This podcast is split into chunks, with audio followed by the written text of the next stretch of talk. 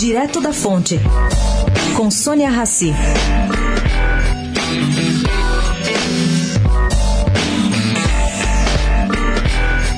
Passada a crise da paralisação dos caminhoneiros, que levou à troca de comando na Petrobras, saindo Pedro Parente e entrando Ivan Monteiro, o governo resolveu criar um grupo de trabalho. Para quê?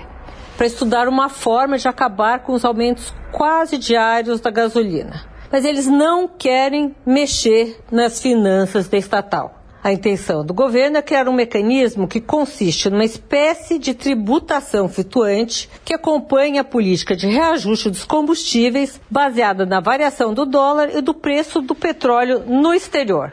O plano do governo Temer era implantar essa nova metodologia até o fim do mês, com aprovação, lógico, do Conselho de Administração da Petrobras.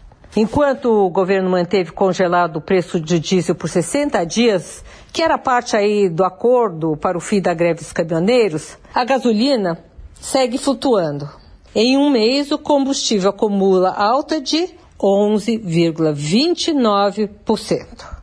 Sônia Raci, direto da fonte para a Rádio Eldorado.